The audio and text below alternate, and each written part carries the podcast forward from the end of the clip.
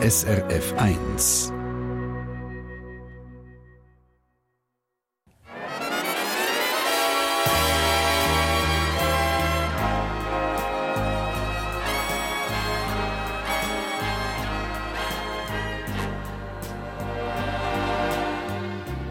Persönlich.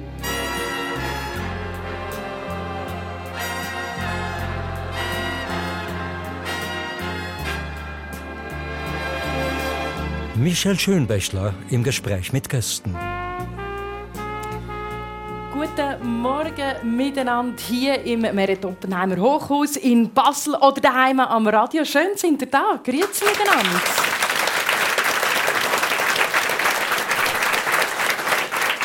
Wir sind da, um eine märlihafte und zauberhafte Stunde miteinander zu erleben. Eine Stunde, zwei Lebensgeschichten. Und wir dürfen eintauchen in die Welt den Hexen, Königen, von den Feen und den Prinzessinnen.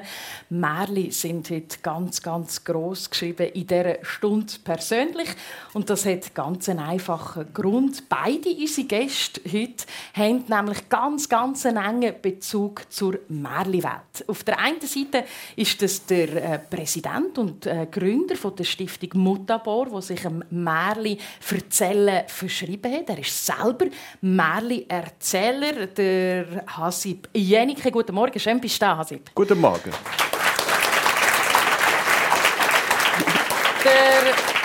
Der, Hasib ist 73, er wohnt mit seiner Partnerin Jamila und zwei Teenagerbuben in Emmental. Und Hasib, natürlich dein Name. Tönt euch wie ein bisschen aus einer Märli-Welt. Woher kommt der Name? Also ich habe zwei Namen. Hasib, mein Vorname, Jenike, der Nachname. Aber du fragst wegen dem Vornamen. Genau. Hasib ist, ähm, ich kann sagen, mein Märchenname. Ja. Er kommt sogar vor. In Tausend eine Nacht gibt es eine große, wunderschöne Märchengeschichte, Hasib und äh, der Holzhacker und die Schlangekönigin. Das hat mir immer schon gefallen. Aber ich habe diesen Namen jetzt seit 40 Jahren von einem spirituellen Lehrer übernommen. You want a new name, man? fragte er mich eines Tages in der Wüste. Und dann habe ich Ja gesagt und bin den Namen nie mehr losgeworden. Und heute ist er wunderbar als äh, mein Märchenname nochmal. Ja, und man hört ja gerade raus eine wunderbare Stimme, die absolut ergreifend und, und uns gerade mitnimmt in die Märli-Welt. Und ganz, ganz eine eigene Stimme und eine bekannte Stimme hat natürlich auch die Schweizer Märli-Erzählerin Trudi Gerster gehabt. Ich glaube, es wird kaum jemanden geben, der die Stimme nicht im Ohr hat, wo jetzt die Sendung persönlich mitlässt und jemand, der die Stimme natürlich auch hervorragend kennt, ist unser zweiter Gast heute. Das ist die Esther Jenny Keschawa. Guten Morgen, schön bist du da, Esther. Guten Morgen. Esther, du bist Yoga- und Tanzlehrerin und eben Tochter von der Trudi Gerster. Du hast selber drei Kinder und fünf Grosskinder. Mhm. Erzählst deinen Grosskind viel Märchen? Ähm, meinen Grosskind erzähle ich schon amigs Märchen. Ich schaue auch sehr gerne Bücher an mit mhm. ihnen, mit Märchen. Heute ist es halt so, dass auf vielen Medien sie können Geschichten anschauen und und so. Und sie meine Enkel lesen, also die Größeren lesen halt schon selber sehr gern. Mhm. Äh, meinen Kindern habe ich schon viel Märchen erzählt, aber zum Einschlafen zu oben. Ja. Und natürlich meine Mutter hat, wenn sie zu Besuch gekommen ist, hat sie immer die Enkel um sich versammelt auf dem Sofa. Sind noch die Nachbarskinder gekommen. Und dann haben sie natürlich das von meiner Mutter können geniessen. Die hat das halt professionell und sehr gut können. Ich selber habe äh, Märchen dichtet für mhm. meine Kinder amix mhm. und habe so dann aus dem Alltag so vielleicht Probleme, die da sind oder so, habe ich wie eingebaut. Und da sind wir mit drin, was eben ein Märchen ist. Es ist ein Abbild vom Alltag. Es ist ein Ort, wo man Geschichten hören und Charaktere erleben kann. Ähm, Esther, aber du als Tochter von der Trudi Gerster, ich nehme an, du bist sehr früh in Berührung mit der Welt von diesen Märchen. Magst du dich erinnern, wie das zustande ist? Also ganz klein kann ich mich erinnern, wo meine Eltern in Rheinach ein Häuschen hatten hat, dass es aus dem Schlafzimmer, wo meine Mutter war, wenn sie geübt hat, hat es dort gackert und gemiaut und, und äh, ja, hat sie, sie ist ja sehr bekannt für ihre Tierstimme, ja. die sie hat können nachahmen. Nein, manchmal fast ein bisschen Angst gehabt. Ja, weil sie ist, äh, hat sich ganz in die Tiere hineinversetzt ja. und sie hat ja sehr viel Humor gehabt, auch ja. Was mir jetzt natürlich auffällt, oder Trudi Gerste können wir mit ihrem ganz markanten Ostschweizer Dialekt. Mhm. Esther, jetzt haben wir dir zugelassen. Das ist weit weg vom Ostschweizer Dialekt. ja, ich bin halt hier aufgewachsen in Basel. Aber früher, also mehr Kinder, mein Bruder Andreas und ich, wir haben immer geswitcht. Also wir haben in der Schule und außen Baseldeutsch geredet. Daheim haben wir wieder Ostgeschweizert. Also Jetzt, du könntest es? Ich könnte es ah. eigentlich noch. Jetzt sind wir gespannt, vielleicht bringen wir das noch her in dieser Stunde, dass wir plötzlich einen, einen, einen Ostschweizer Dialekt auf der Bühne genau. in Basel haben. Wer weiß? Also der Zugang zur Märchenwelt ist klar, ist über deine Mutter passiert, ähm, wo, wo eben als Schauspielerin natürlich auf der Bühne die Märchen präsentiert hat. Hasib, dein Zugang zu der Märchenwelt, ja, das ist auch äh, schon ganz früh passiert. Ja, ja, wie bei dir auch, ähm, Esther. Also bei mir war es der Großvater. Der hat mir Märchen erzählt, hat mir drei Märchenbücher geschenkt, als ich vielleicht vier, fünf Jahre alt war, hat mir auch vorgelesen. Und dann starb er dann war ich alleine mit den Märchenbüchern. Dann waren das meine ersten Lesebücher. Und ich habe, ich hatte ja nichts anderes. Heute hat man alles, wisst ihr? Die Kinder haben alles. Viel zu viel fast. Aber ähm, ich hatte nur diese drei Märchenbücher. Und die habe ich immer wieder und wieder gelesen. Und diese Märchen sind mir so tief mhm. unter die Haut gegangen. Die habe ich praktisch wie verinnerlicht. Da gab es dann auch schwierige, in der, das waren die Grimmsche Märchenbücher. Da gab es dann in den 200 Märchen mhm. auch einige mit komischer Sprache. Da ein Märchen begann mit den Worten Es ist schon mal der König Xi. Mhm. Und ich habe gedacht, was ist das für eine Zaubersprache? Und das ist bis heute geblieben. Mhm. Ist, ist vielleicht auch das, die Märchenwelt wie so ein, ein Zufluchtsort gewesen, Hasib? Du hast äh, einfach von der Familie her natürlich verschiedene Welten ja, ja. entdeckt. Ja, wir waren Flüchtlinge. Ganz einfach, so wie viele heute Millionen Flüchtlinge sind auf der Welt, waren wir sogenannte Republikflüchtlinge. Meine Mutter schon wegen der Bomben geflüchtet aus der Stadt, aufs Land. Und dann, als mein Vater aus dem Krieg kam, aus der Kriegsgefangenschaft, kam ich dann auf die Welt als Spätheimkehrer, Kind. Ja, und dann sind wir, weil sie das nicht ausgehalten haben in der DDR, ähm, nach der Nazizeit kam dann die, diese kommunistische Diktatur. Und dann sind sie in den Westen. Das war gar nicht einfach. Und ich weiß noch, ich hatte so ein kleines Köfferchen. Da lagen oben die Märchenbücher drin, unten drunter war Tischwäsche oder Besteck oder irgendwas und das wurde dann wöchentlich rübergeschmuggelt nach Westberlin. Mhm.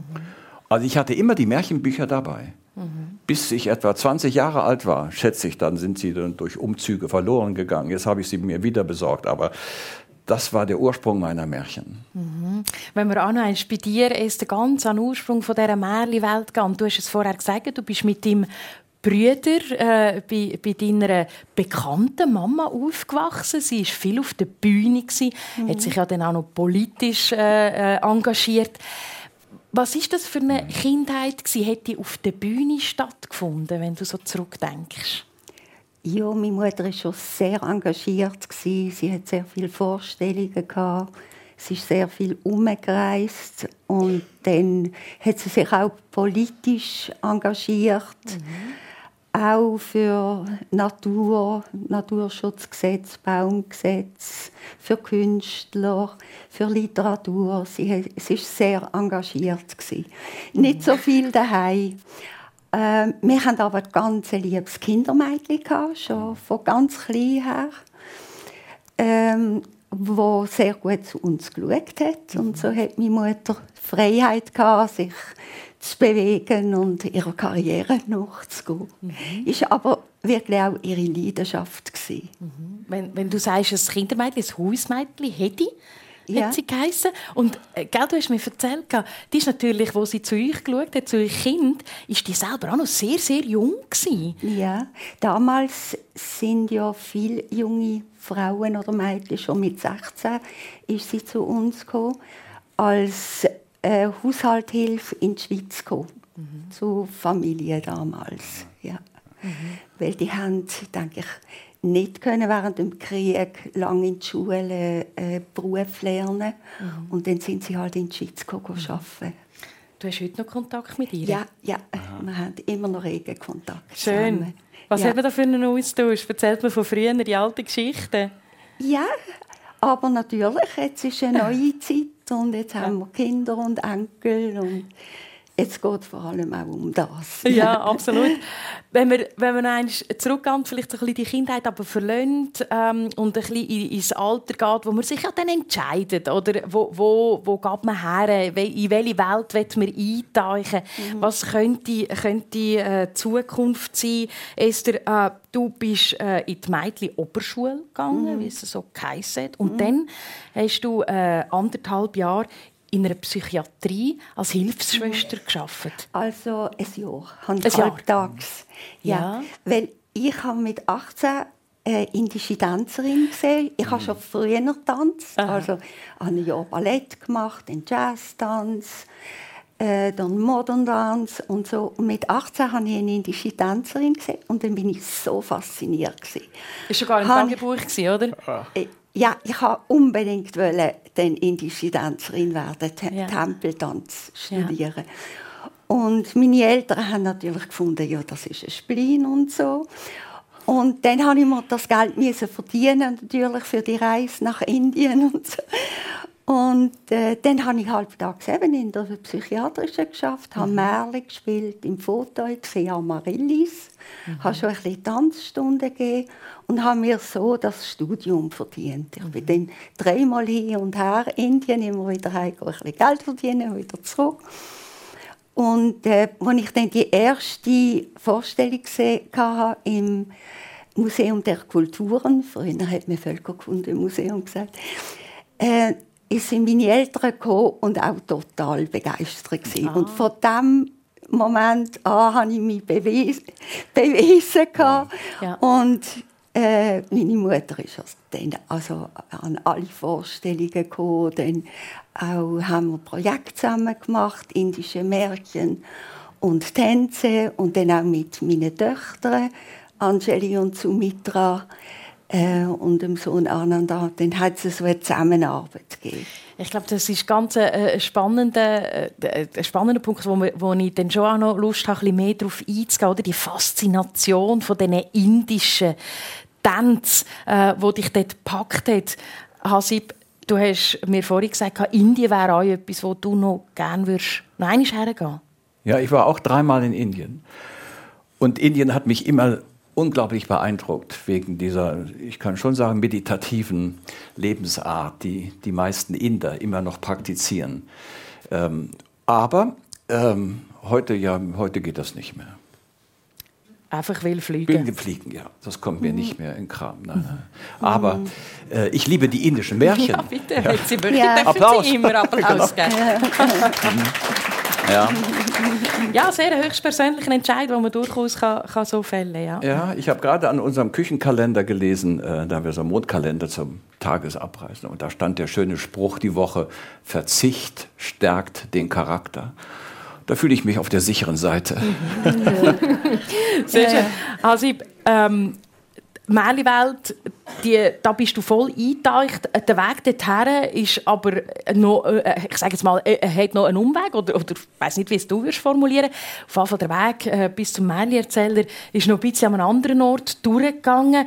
Und zwar bist du als Psychologiestudent in Deutschland eingeschrieben und hast dann auch in dieser Thematik dich beschäftigt. Ja, ja, ich habe ja richtig Psychologie studiert, ja. Philosophie, Psychologie. Mhm. Dann habe ich 15 Jahre gearbeitet auf dem Beruf sozusagen in Spitälern, vor allen Dingen mit dem Personal, äh, mit dem ärztlichen und Pflegepersonal und mit den Angehörigen. Und das war schon eine wichtige Schulung für mich in Sachen Menschlichkeit.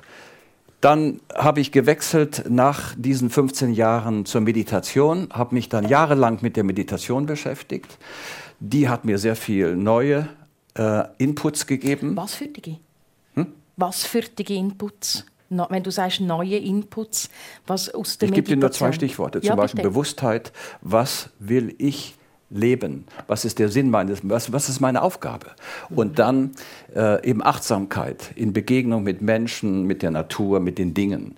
Und so begegnete mir dann eine Märchenerzählerin und ich dachte, das gibt's gar nicht. Doch, gibt es. Das war nicht Rudi Gerster, nein. Das war, das war in Deutschland. Ja, äh.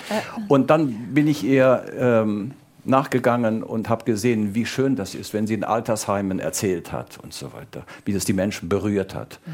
Und da habe ich gemerkt, dass diese Verbindung von Meditation und Märchen für mich weit über die, sage ich mal, akademische bürgerliche Psychologie hinausgeht, viel mehr Möglichkeiten eröffnet, Menschen zu berühren und auch anzuregen, sich ähm, dem Leben zu stellen und die Probleme zu lösen, mit denen sie mehr oder weniger zu tun haben. Ja, und das war dann mein Weg. Ist, ist das, würdest du im Nachhinein sagen, das Schlüsselerlebnis gewesen, die Begegnung mit dieser Märchenerzählerin? Das kann ich schon sagen, ja. Aber kurz darauf begegnete mir dann meine Frau, Jamila.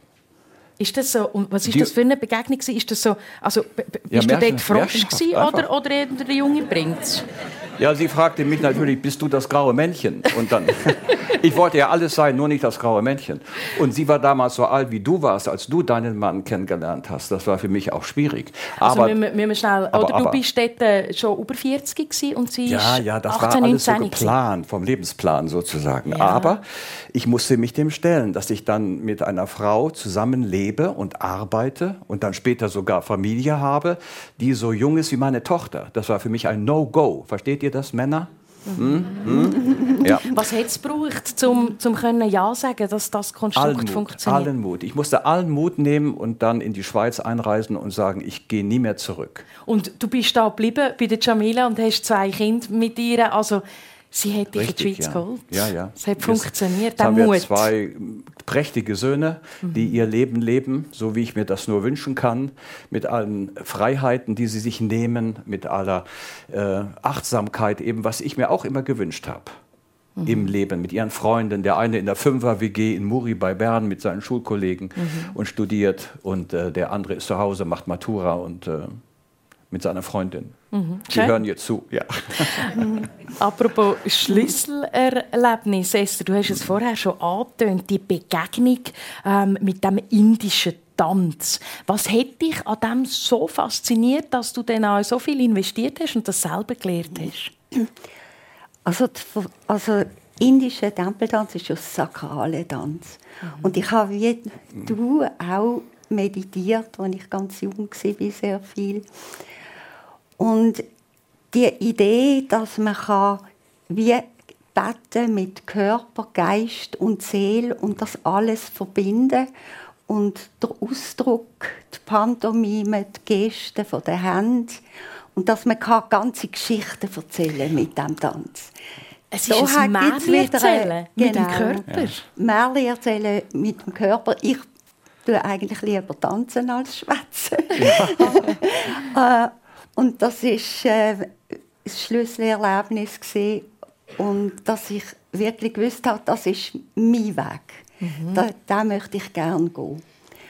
Und dann bin ich nach Südindien, habe Stunden äh, genommen im Fine Arts College. Mhm. Habe zuerst in einem Ladies Hostel gelebt und dann mein späterer Mann und Tanzlehrer, ist dort im dritten Jahr und mhm. hat mich dann unterrichtet im Tanz. Ähm, und später habe ich dann mehr Privatstunden genommen, weil die alte Tempeltänzerin, die dort unterrichtet hat, Venkat Lakshama, sie hat sehr wenig Englisch können. Und die Tänze sind ja in verschiedenen Sprachen und wir dann übersetzt werden auf Englisch und so. Und dann habe ich von mehr Stunden genommen vom Keshava Mhm. Und dann sind wir uns dann später näher gekommen und haben dann ist er in die Schweiz gekommen, dann haben wir geheiratet und drei Kinder zusammen. Mhm. Ich glaube, es sind alle drei da, wenn ich, wenn ich gesehen habe. Äh, Nein, hier, zwei ist mein da. Schwiegersohn. Der Schwiegersohn ist da. Sehr schön. Ja. Sie sind alle da in, äh, im SRF-Studio zu Basel. Genau. Ja. Der Ananda ist, der lebt im Baden ah, und voilà. hat auch ganz kleine Kinder. Ja, dann ist es immer ein bisschen komplizierter. Ja. Das ist richtig. Ja. Äh, sag mir, Esther, der, der Hasib hat uns vorher erzählt, dass braucht manchmal einfach viel Mut im Leben, ähm, seinen Träumen äh, nachzugehen. Du bist dort ganz jung, eben 18, 19, wo ja. du dich entschieden hast, auf Indien ja. zu gehen, in eine völlig andere Kultur, Menschen, die du nicht kennst, eine Aufgabe, du willst den Tempeltanz lehren. Mhm. Woher hast du diesen Mut genommen? Also, als ich in Indien dann ausgestiegen bin, habe ich irgendwie die Welt wiedererkannt, die märchenhafte Welt. Mhm. Also es hat dort einen Palast mit wunderschönen Türmen und es ist mir wie alles bekannt vorgekommen, mhm. weil ich habe das ja aus dem Märchen schon kennt, mhm. vor Tausend und eine Nacht. Der, der Hasib ist gerade am Nicken ja. und sagt, so ist es. Ja. So, so ist es. Ja. genau so. Ja. Sich und dann Heimat finden. Ja, muss man sich natürlich schon mit einer anderen Kultur ja. auseinandersetzen. Ja. Aber man lernt auch sehr viel. Mhm. Auch wo man selber steht. Ähm, man lernt auch die eigene Intoleranz kennen in einer anderen Kultur, wo man gar nicht realisiert in der mhm. eigenen Kultur, weil ja alles normal so läuft mhm. und dort sind Sachen anders. Mhm. Was, äh, was, magst du dich zurückerinnern? Weißt, was war so ein Moment, wo du gemerkt hast, hui, da muss ich mich jetzt schnell daran gewöhnen? Eben die, die Stellung von der Frau zum Beispiel. Mhm. Ja, die Art äh, äh, zu kochen und nichts zu sagen, wenn man eine Meinung hat. Ja. Ähm, das hat mir am Anfang ein, ein bisschen schwierig gedacht. Aber in der, jetzt, in diesen 50 Jahren, hat sich Indien natürlich wahnsinnig entwickelt. Die Frauen sind sehr selbstbewusst geworden. Mhm. Es hat sich sehr viel entwickelt. Aber die alten Traditionen werden immer noch gelebt. Mhm. Ja. Mhm. Wir feiern da, haben auch drei Hochzeiten gefeiert von allen unseren Kindern. Alle in, auch in Indien wunderschöne, ja. riesige Feste mit ganz vielen Leuten, wunderbare Familien. Und du ja. hast ja auch ein Kleid an, gell, das du an einer Hochzeit von einer von deinen Töchtern getragen hast. Nein, nein, Oder? ja, an, am Hochzeit trägt man schöne Seidensachen. Ah, pardon, aber Nicht das Kleid, das du heute an... Aber das ist auch wunderschön, oder? Es ist ganz farbig, ähm, so ganz ein schöner ja, Stoff. Ja. Doch, das ist eher ein bisschen modern. Okay. Man sieht es halt jetzt nicht im Radio. Ja, ja. Wir können es probieren zu beschreiben, eben mit diesen mit wunderbaren Farben. Lass mich noch schnell fragen, zwei unterschiedliche Kulturen sich einlassen auf eine andere Welt. Weißt, wo hast du mehr Widerstand angetroffen? Du, hast ja dann auch, mhm. du bist die Beziehung eingegangen mit dem indischen mhm. Mann. Da prallen die Welten aufeinander. Ja. Also meine Schwiegereltern sind sehr nett und offen gewesen, haben das sehr gut akzeptiert. Äh, das ist nicht selbstverständlich. Es wäre natürlich in Indien auch möglich, dass man in eine Familie heiratet, wo sie nicht mhm. eine Europäerin so aufnehmen mhm. in die Gasten mhm. und so weiter. Mhm. Sie sind sehr offen und auch, dass ich indischen Tanz gelernt habe. Äh, die Musiker, die Lehrerin, die haben Freude gehabt, dass ich mich sehr interessiere mhm. für die alte Kunst. Mhm. Ähm, Eher in der Schweiz musste ich dann beweisen, wo mich jetzt indischer Tempeltanz, ja. äh, Tanz und so. Aber wir sind jahrzehntelang im Kleintheater auf Tournee gewesen und sehr erfolgreich. Ich habe meinen Namen auch extra nicht geändert, weil ich eigentlich wollte Esther bleiben, wo halt indischer Tempeltanz mhm. macht mhm. als Person ich habe mich, es gibt indische europäische Tänzerinnen, die den Namen ändern, aber irgendwie habe ich wie wollen, noch dazu stehen, dass ich halt Schweizerin bin. Mhm. Und indischer Tanz äh, praktiziere mhm. mit Leidenschaft und mhm. Freude. Vielen Dank für den wunderbaren Einblick, Esther Jenny Keschauer.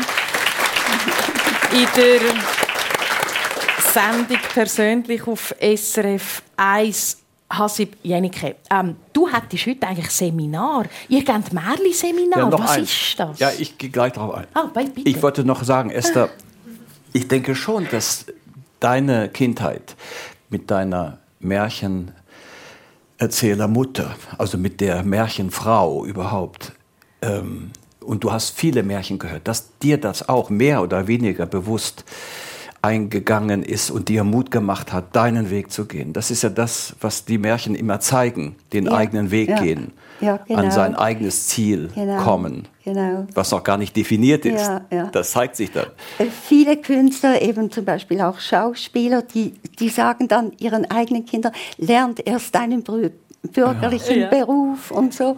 Und meine Kinder haben wirklich alle auch einen bürgerlichen Beruf gelernt. Die eine ist Juristin, ja. die andere hat Kulturmanagement ja. studiert, ist Lehrerin. Mein Sohn arbeitet in, in einer Bank. Also sie haben alle noch etwa ein anderes Standbein. Ich habe eigentlich kein anderes Standbein. Und die Eltern wollen oft, dass die Kinder auf der ganz sicheren Seite sind. Weil sie wissen, dass Schauspielerleben oder das Künstlerleben ist mhm. hart. Mhm. Esther, ich meine, jetzt habe ich gesagt, äh, denke, wir hören dich mal Ostschweizer, jetzt haben wir dich aber Hochdeutsch gehört. Funktioniert ja, da genau, hervorragend. Genau. Da war es wieder. Genau.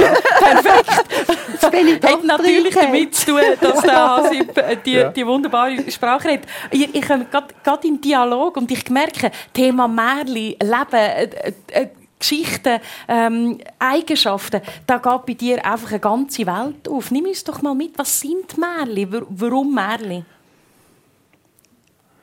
Ja, also jemand hat mal gesagt, das Geschichten erzählen, das sind ja eigentlich auch nicht nur Märchen, das sind ja auch die Mythen, die Sagen, die Weisheitsgeschichten.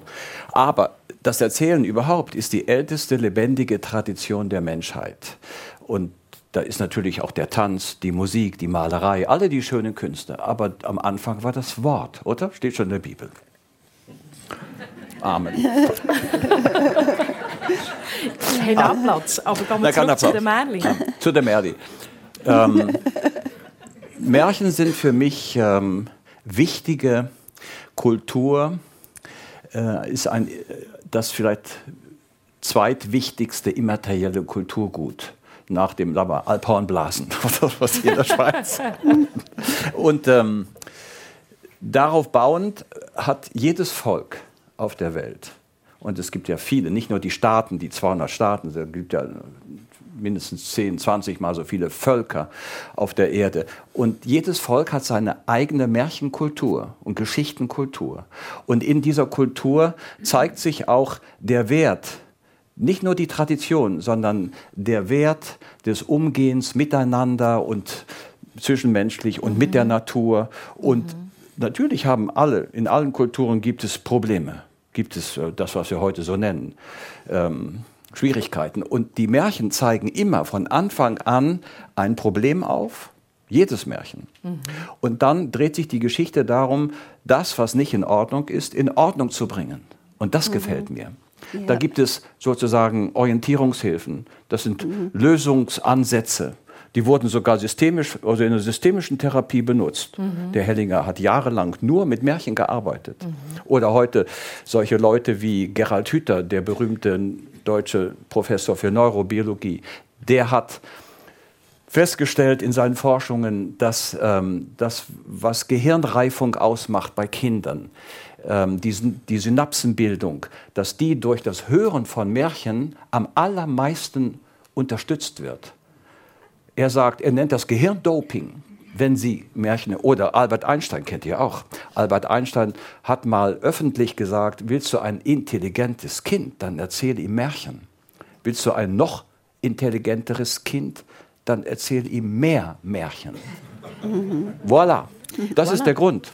Hasib, wenn ich dir jetzt zulasse, jetzt haben wir äh, so ein bisschen die Theorie mal von diesen Märchen und Märchen-Erzählungen äh, ein bisschen, äh, haben wir ein bisschen reingesehen. Ich weiss nicht, wie es Ihnen geht, äh, liebe Gäste hier in, in Basel und die, die zulassen. Ich hätte extrem Lust, so ein Märchen zu hören. Wenn wir uns darauf einlassen? Unbedingt. Ja, gell? Also, Okay. machen wir. Soll ich das nehmen? Der Glückliche, der Unglückliche. Wenn du magst, ja, sehr gerne. zwei Zustimmung Minuten. Habt ihr zwei. Minuten Zeit? Die nehmen wir uns. Technik? Ich bin ja jetzt sozusagen auf der Bühne. Jetzt muss ich noch schnell für die, die, die zuhören, erklären, du hast jetzt einen, einen Märli-Hut angelegt. Du verwandelst dich jetzt zum Märli-Erzähler. Ja. Erzähler Hasi Bienike, bitteschön. Dieses Märchen, wie gesagt, spielt in Estland, aber es könnte genauso gut hier im Baselland spielen oder im Emmental, wo ich lebe. Und ihr müsst bedenken, dass damals, als das Märchen aufgeschrieben wurde, 80 Prozent der Menschen als Bauern gearbeitet haben. Oder sogar 90 Prozent, manchmal sogar 98 Prozent. Heute ist es umgekehrt. Hm, ja, auf jeden Fall. Da waren einmal zwei Bauern. Die hatten ihre Höfe recht nah nebeneinander. Der eine Bauer war reich, der andere war arm. Aber der Arme, der war nicht etwa faul, nein, nein, im Gegenteil, er war fleißig, er ackerte, er rackerte, aber er blieb einfach arm. Einmal in einer Nacht ging der Arme nochmal vor sein Haus, um nach dem Rechten zu schauen. Da sieht er plötzlich auf dem Feld des Reichen einen Sämann. Und der fragt, was tust du da? Der Seemann sagt, na ja, ich sehe Roggen. Warum tust du das? Ja, ich bin das Glück des Reichen. So, so, das Glück des Reichen. Wo ist denn dann mein Glück? Dein Glück? Das schläft da hinter dem großen Stein. Da geht der Arme hinter den großen Stein und findet einen Schläfer und stößt ihn an und sagt, du, steh auf, seh Roggen bei mir. Nein, das tue ich sicher nicht. Aber warum nicht? Du bist doch mein Glück, oder? Ja schon, aber ich bin nicht das Glück eines Landwirts. Ja, was soll ich denn da machen? Ja, wähle doch ein anderes Handwerk. Ja, aber was, was soll ich denn wählen? Ja, vielleicht das, was du immer schon wolltest. Was ich immer schon wollte, der Arme überlegt und überlegt. Dann meint er vielleicht, Kaufmann. Ja, werd doch ein Kaufmann, sagt das Glück. Da geht der Arme wieder in sein Haus. Am nächsten Tag verkauft er das, was er hat, nimmt das Geld, geht in die Stadt, macht einen Laden auf und denkt euch, von dem Tag an kam das Glück zu ihm und blieb bei ihm sein Leben lang.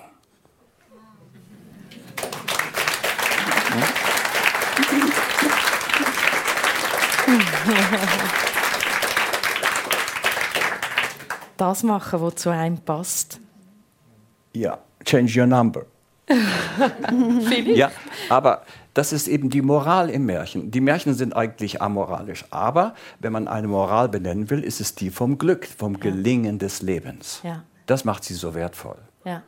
Und deswegen machen wir diese Arbeit. Wir haben jetzt dreifaches Jubiläum dieses Jahr. Unsere kleine Mutabor Märchenwelt ist ja nicht nur im Emmental, in Traxelwald, das kleinste, schönste Dorf im Emmental. Nein, das ist mittlerweile die ganze Schweiz oder wir überreichen sogar die deutschsprachigen Nachbarländer. Wir haben sogar eine Abonnentin in Tokio, mhm, eine Professorin. Aber die Schule, die wir gegründet haben vor 30 Jahren, die hat jetzt mittlerweile 700 Erzählerinnen ausgebildet. Das war immer mein Traum. Eigentlich so viele Erzählerinnen, wie es Poststellen gibt. Wisst ihr? In jedem Quartier, ja gut, die Post. mhm. In jedem Quartier eine Erzählerin, wo man hingehen kann, wo man Märchen hören kann. Oder natürlich zu Hause, auf dem Sofa, wie es deine Mama gemacht hat, mit euch. Wie wir es gemacht haben, mit unseren Söhnen, ihnen Mut gemacht haben. Aber jeder geht dann seinen Weg. Wir haben jetzt gerade die 50. Ausbildung abgeschlossen. Unglaublich, dass wir das geschafft haben. Märchen haben Platz in der heutigen Welt. Mehr als man glaubt. Okay. Esther, ich habe dich vorher beobachtet, wo du zugelassen hast äh, beim Erzählen von dieser Geschichte. Was ist bei dir passiert? Ähm, du sagst eben, dass man lernt, sein Glück zu finden in der Märli. Ich glaube, sehr wichtig in der Märli ist noch das Mitgefühl. Also Kinder lernen Mitgefühl haben mit anderen Wesen, mit der Natur. Und das ist, glaube ich, in der heutigen Zeit wirklich auch sehr aktuell. Ja, es ist genau Ja. das Mitgefühl, es sind auch überhaupt die Tugenden. Ja, Also die Achtsamkeit und äh, der Mut, aber auch natürlich die Demut. genau. Und die Armen, die Kleinen, die Wüsten, die gewinnen oft. Also ja, im ja, Märchen. Ja, ja, darum sind ja gerade durch kind, Kindermärchen. Mut, durch auch Mut, was sie haben. Ja, Kindermärchen so, so beliebt, wenn Ja. der Kleine gegen den Großen gewinnt. Die Genau. Ameise gegen den äh, Elefanten, sagen wir mal. Ja, ne? ja, so, ja. ja. den überlistet. Ja, ja. Ja, und we- wenn ich jetzt so wieder, wieder in die Rückschau gehe und eure beiden Leben anschaue, jetzt gerade, wenn ich bei dir bin, Esther, oder? Ich meine, du als Schweizerin, wo, in, wo als erste Schweizerin in Indien der sogenannte Orangutan, oder? Das ist der richtige Begriff, aufgeführt hat. Das ist ja also, man hat das nicht erwartet, dass die Schweizerin den den, den indischen Volkstanz auf der Bühne präsentiert. Und du hast es gemacht. Ja, also das ist nicht Volkstanz, das ist Das- klassischer Tanz. Klassischer Tempel- Tanz. Was ist der Unterschied? Das sind verschiedene Okay. Sachen. Wir haben äh, klassischen Tanz, Tempeltanz. Das Jawohl. kommt von den Tempeltänzerinnen, wo der Tanz als Opfer in den Tempel von der Gottheit tanzt haben. Und der Volkstanz, die findet statt auf dem Dorf. Ja. Wir haben Oh, äh, lange Zeit haben wir indische Tempeltänze und Volkstänze vorgeführt. Wir sind auch dann, wenn wir, wir sind jeden Sommer in Indien gewesen, sind wir in die verschiedenen Dörfer, haben die Volkstänze auch gelernt. Aber hohe Kunst ist natürlich der Bharatanatyam, äh, der Tempeltanz. Und das Orangutan ist, wenn man das zuerst mal auf der Bühne präsentiert. Ist das so Also Rep- richtig das zusammengefasst? erste Repertoire nach drei, vier Jahren Studium Okay. äh, habe ich dort in der City Hall in Mysore vorgeführt mit vollem Publikum. Die sind natürlich interessiert kann jetzt die Schweizerin da? Ja, klar. Ähm, ja, habe ich das dann geschafft. Was Ja. war das für ein Gefühl auf dieser Bühne? ja, ich bin total glücklich gewesen. Das war der- mein glücklichster Moment. Ja, dort zu tanzen, das äh, gelernt zu haben. Und es ist ja eine Kunst, die einem sehr erfüllt. Und man erzählt auch Geschichten, äh, die Schritt und das, das Training ist sehr hart. Und ja, wenn man so kann schön tanzen ist das wie Fliegen, dunkt mir. Ja, vom Schön. Gefühl her. Ja. Hasib, du hast gesagt, das kenne ich, das Glück empfinden. Wann hast du das Glück empfunden oder empfindest du es so? Du? Ja, das ist eben das, was entsteht, wenn ich entstehen kann. Wenn ich eine Geschichte, ein Märchen erzähle, einen ganzen Abend mache, habe ich Musik dabei. Und dann, also Musiker, Musikerinnen. Und dann die Geschichten. Und dann merke ich, da entsteht so eine Stille, so eine Aufmerksamkeit, so eine Entspannung. Manchmal nennt man das heute Entschleunigung, so modern. Oder es äh, entsteht so etwas wie eine Hörgemeinschaft. Der Erzähler, die Zuhörerinnen. Und es ist dann so ein Moment, wo ich dann irgendwann sage, so, das war das letzte Märchen, das ist auch das Ende des Abends, ich wünsche euch einen schönen Nachhauseweg. Und keiner, so wie jetzt, keiner macht einen Bank. Sie wollen einfach nicht aufhören zuzuhören. Und das ist das, was sie brauchen.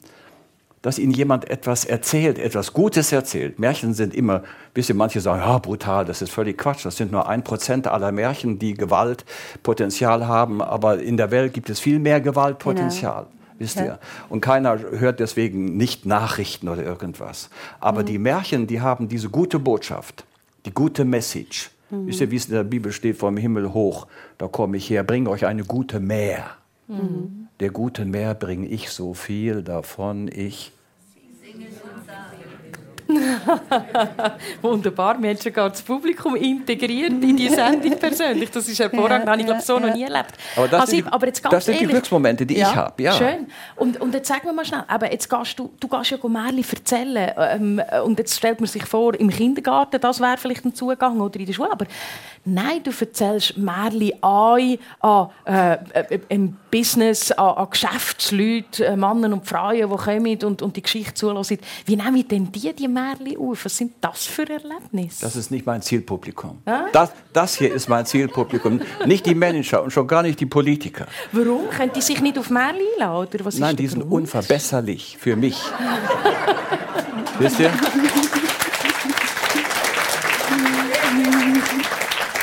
Also ich denke schon, da gibt es auch einige gute Leute, natürlich. Auf je, ja, auf jeden Fall, absolut, ja. 100 Prozent. Gerade hier in der Schweiz. Aber, aber, ähm, dieses Glücksmoment, das ich erlebe mit dem Erzählen, das überträgt sich ja auch aufs Publikum. Das Publikum fühlt sich ja auch befriedigt und auch mhm. gesättigt und genährt mit diesen Geschichten. Und das ist nachhaltig. Das nehmen Sie mit. Und dann können Sie also es auch nachlesen. Wir haben ja alleine auf unserer Homepage haben wir fast sieben, nee, über jetzt siebeneinhalbtausend Schweizer Märchen und Sagen, die ihr alle, ja gut, dann braucht ihr viel Zeit. Ganz ehrlich, ich habe gar nicht gewusst, dass es so viel Schweizer Märchen gibt. Ja, ich habe jahrelang, hab, jahrelang bin ich überall, egal ob im Coop oder im Spital, egal. Ich habe gesagt, kennst du ein Schweizer Märchen? Ich gebe dir 100 Franken für jede Schweizer Märchentitel. Ich bin nicht einen Schein losgeworden, nicht eine Note. Gib, gib, uns doch eins Schweizer, nur den Titel, weil ich bin überzeugt, viele von uns werden das Schweizer Märchen nachlesen. Welches müssten wir Sie ist am Studieren. Welles, ja, da sind so viele. Ich lade dich studieren. Ich sage eins, ich sag eins kurz, wegen, in Bezug gesagt, auf Todi. Ja, genau. Seppetoni Kuhschwanz. ah, das hat eins, genau, weil ich weiß Todi Gerster hat eine ganz schöne kleine Märchensammlung herausgegeben zur 700-Jahr-Feier der Schweiz. Das heißt einfach Schweizer Märchen. Und da entdeckte ich vor 30 Jahren, als ich neu war, eine erste Einladung hatte in einem Dorfverein, die Schweizer Märchen. Und da entdeckte ich den Kuhschwanz. Ja, so und, aber, allerliebst. Und zwar in dem Buch, wo, wo Rudi Gerster geschrieben hat. Und Esther, sag mir doch mal schnell, aber ich glaube, ich habe es eingangs gesagt, ich glaube, wir fast alle, wo, wo jetzt da äh, äh, bei dieser Sendung mit dabei sind oder daheim zuhören, kennen die Trudi Gerster, die Stimme, die Erzählerin von den Märchen. Oder ich, äh, man muss es nur sich vorstellen und man hört es schon in den Ohren. Ähm, wieso, hat, wieso hat deine Mama so gut funktioniert? Warum hat das so gut mhm. geklappt, der Zugang? Äh, meine Mutter ist halt Schauspielerin gewesen. Sie hat eine Schauspielausbildung gehabt. Und sie hat das erste Mal so Märchen erzählt an der Landi 39 und hat sich so auch ihr Schauspielstudium damals verdient gehabt. Und zuerst war sie noch ein paar Jahre Schauspielerin gewesen. Und was sie die äh, so viel Erfolg hat mit dieser Märli, hat sie sich ganz auf die Märli konzentriert. Mhm. Sie hatte ja auch uns Kinder dann, und dann ist das einfacher gewesen, als der Schauspielerberuf. Hat sie sich besser können zeitlich einrichten und es ist ihre große Leidenschaft gewesen, halt Märli erzählen. Das ist ihr Lebenselixier gewesen. Und sie war die erste die 39, wisst ihr noch? 39 auf der Landesausstellung. Überhaupt als ganz junge Frau, da war sie praktisch noch Studentin mhm. oder da hat sie Märchen erzählt und so gut gemacht, dass es dann immer weiterging. Aber sie ja. war dann auch viele Jahre die einzige, die es überhaupt in der Öffentlichkeit getan hat. Ja. Fast die einzige. Ja. Und dann auch das Märchen am Leben gehalten hat. Wisst ihr, so wie ja. weltweit selbst die Märchen zum Beispiel über Walt Disney auch am Leben ja. erhalten wurden.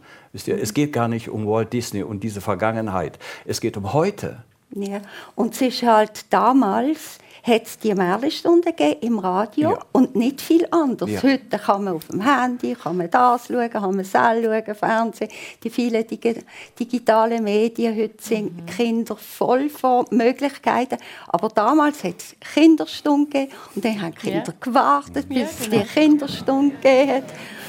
äh, es ist schon eine andere Welt damals. Mhm. Wie wichtig Mit, ist es, dass wir die Welt auch heute dürfen noch erleben dürfen, die Meine Mutter hat gesagt, die Kinder sollen zulassen, nicht verlernen.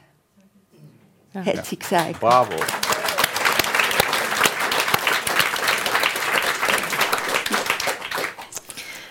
Rudi Gerster, etwas natürlich als Märli-Erzähler, eine Persönlichkeit, die man, wo man kennt. Was hast du für einen Bezug zu ihr, Hasib? Ja, ich habe sie kennengelernt, gehört, gesehen in Langnau im Emmental. Und ich fand das faszinierend, wie sie dort 75 Kinder, die da am Boden saßen, eine ganze Stunde lang in den Bann genommen mhm. hat. Die saß da in ihrem roten Lehnstuhl. Herrlich, wie sie das gemacht hat. Ich weiß aber auch, dass es heute anders ist. Wir haben ja, Trudi ist leider gestorben. Aber das ist ja so. Und dann äh, sind heute so viele, auch junge Frauen, auch ältere Frauen, die Märchen. Wir haben 700 Erzählerinnen ausgebildet in mhm. den 30 Jahren. Mhm. Und die sind alle ja, mehr oder weniger aktiv. Mhm. Ja, fast. Mhm. Jetzt haben wir es fast. Genau. Ja. ja. Und mhm. ähm, die arbeiten öffentlich im Kulturbereich, so wie hier, sagen wir mal, nicht am Radio, selten, aber in, im kleinen Kulturbereich. Und dann natürlich da, wo sie arbeiten, in den Institutionen, im pädagogischen, gesundheitsfördernden Bereich, überall. Und das finde ich so fantastisch, mhm. dass das wieder läuft und mhm. zwar richtig läuft. Mhm. Mehr und mehr. Mhm. Und dafür haben wir diese Stiftung eben. Mhm. eben Im Landesmuseum hat es ja, ja, die Ausstellung gegeben, äh, Märchenmagie ja, und ja. Rudi Gerster. Und dann ja. ist ein ganzer Raum für meine Mutter äh, so mit Bäumen und Bildern. Und dann ja. hat es äh, Stationen gegeben, wo man können die Märchen hören konnte. Und für mich war es sehr interessant. Gewesen. Da sind äh, junge Frauen gekommen mit dem Kinderwagen und dann hat es ganz alte männliche Frauen gehabt und die haben dann die, die Märchen gelost, äh, so ganz in einer anderen Welt. So wie vier Generationen sind dann Aha. dort gewesen. Ja. Das ist sehr äh, faszinierend gewesen. Das hat mich sehr gefreut, weil wir als Kinder haben natürlich schon ein bisschen Opfer gebracht für unsere Mutter, weil ja. sie so aktiv war und ja. immer unterwegs. Ja. Und das war ein sehr schönes Erlebnis für uns. Das ist ein schönes Bild, das wir, mhm. wir da noch mitnehmen dürfen. Wir haben vorher gehört, oder in dieser Stunde gehört, Hasib, ich meine mit 73, du kannst noch hervorragend erzählen. Märchen erzählen kann man bis ins höhere Alter auf. Das hat auch Rudi Gerster ähm, gezeigt. Esther, eben 72, aber tanzen ist auch bis ins höhere Alter möglich. Also bis 60 habe ich, habe ich getanzt. Mhm. Ich habe dann noch im Kloster Ingebold die Taube getanzt. Im Haus der neuen Schöpfung. Das war ein riesiges Projekt, mhm. die, die letzte Rolle. Und äh, jetzt tanzen äh, unsere Töchter natürlich ganz toll. Die haben verschiedene Aufführungen, unterrichten in unserer Schule. Und es gibt ja ganz viele Sachen im Leben, die man erleben kann. Genau. Und Tanzen braucht fürs Training sehr viel Zeit, ja, sehr ja. viel Energie. Und ich bin sehr froh, dass meine Töchter das jetzt machen. und ich Zeit habe für andere Sachen. Zum Beispiel für Yoga? Mhm. Zum Yoga-Unterricht gebe ich noch ein paar Stunden. Voilà. Ich habe auch Schüler, die schon Jahrzehnte zu mir kommen jetzt. Ja. Mhm. Das mache ich noch sehr gerne. Mhm. Äh, ja, und Keschwa, meine Töchter, unterrichten in unserer Schule jetzt mit mir zusammen. Zu vier sind wir mhm. jetzt. Auch da merkt man wieder, oder, wie wichtig dass es ist, dass man dem nachgeht, wo einem sehr wahrscheinlich die Erfüllung gibt, wo einem die Zufriedenheit gibt, eigentlich egal in welchem Alter das man ist. Wir haben, ich, ich glaube, man kann schon sagen, sehr eine zauberhafte Stunde persönlich an diesem Sonntagmorgen gehabt. Langsam neigt sich die Stunde schon ein bisschen am Ende entgegen. Äh, das ist vielleicht die Möglichkeit, gleich noch äh, in die Märchenwelt vorzustoßen. Und ich habe mir die ganze Zeit überlegt, was wäre eigentlich ich für eine Figur, wenn ich in einem Märchen wäre? Ich weiß es nicht. Ich kann es noch nicht ganz beantworten, aber ich möchte die Frage gerne euch weitergeben. Esther, wenn du jetzt eine Märchenfigur wärst, oder welche möchtest du spielen? Ja, sicher irgendeine Prinzessin. ich habe grosses Verständnis. Ja. Was ist es bei dir, Hasi? Ja, vielleicht der Prinz, aber eigentlich nicht. eigentlich nicht wirklich. Wisst ihr, die erste, das erste Märchen in der Grimmschen Sammlung war schon von Anfang an immer der Froschkönig. Und der Froschkönig äh, ist auch ein Männermärchen, nicht nur, aber auch für mich ein lebensbegleitendes Märchen. Also, der Frosch, den man an die Wand knallt, oder? Frau? Eben, und meine Frau knallt mich einmal am Tag an die Wand. und das rettet alles. Das ist das Geheimnis einer gelingenden Beziehung. Diese Offenheit, diese Ehrlichkeit und diese Kraft, die die Frauen vor allen Dingen, wisst ihr, meine Frau ist die treibende Kraft in der Stiftung, im Verlag, in der Schule. Schön. Ja. Also, der Frosch an die Wand knallen und dann gibt es einen Prinz. Sozusagen, ja. Gut. Sag mal, der, der Prinz ist ja auch nur ein Symbol im Märchen. Eigentlich ist es äh, der, der liebenswürdige Partner. Freund, der Liebesfähige eigentlich, mhm. das mit Mitgefühl mhm. oder mit der Liebeskraft, das ist schon das, was, um was es geht im Leben, mhm. womit mhm. wir in, im Kleinen, in der Beziehung wie im Großen, dann in der Gesellschaft etwas Gutes bewirken. Mhm. Dürfen wir diesen Gedanken mitnehmen zum Abschluss von einer märlihaften und zauberhaften Stunde persönlich. Ich bin überzeugt, der eine und andere hier hinten im Doppelheimer Hochhaus zu Basel und auch daheim, der am Zulassen ist, wird vielleicht das Geschichtsbuch oder das Märchenbuch führen holen und nochmal ein Märchen mhm. lesen in der nächsten Zeit. Es hat mich sehr gefreut, sind ihr mit dabei gewesen, hier vor Ort oder daheim am Radio und vor allem ihr zwei, Prinz und Prinzessin. Besten Dank. Esther Jenike Keschava und Hasib Jenike und ganz schönen Sonntag. Schön, sind ihr da gewesen. Danke. Danke, nein.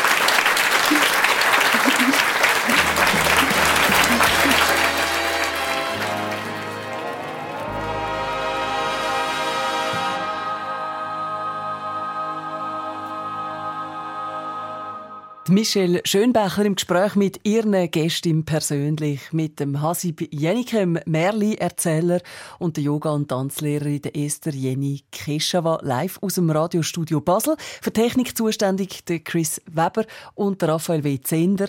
Und die Sendung, die wenn Sie jetzt mit drin eingeschaltet haben, dann können Sie voller Länge geniessen oder weiterempfehlen. Online unter srf1.ch-persönlich oder dann heute Abend die Wiederholung hören ab dem 10 Uhr bei uns.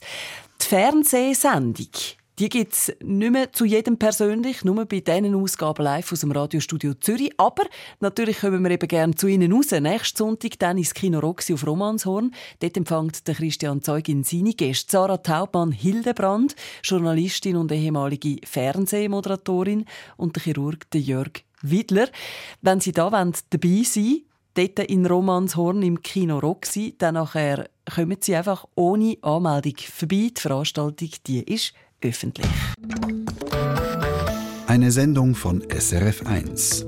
Mehr Informationen und Podcasts auf srf1.ch.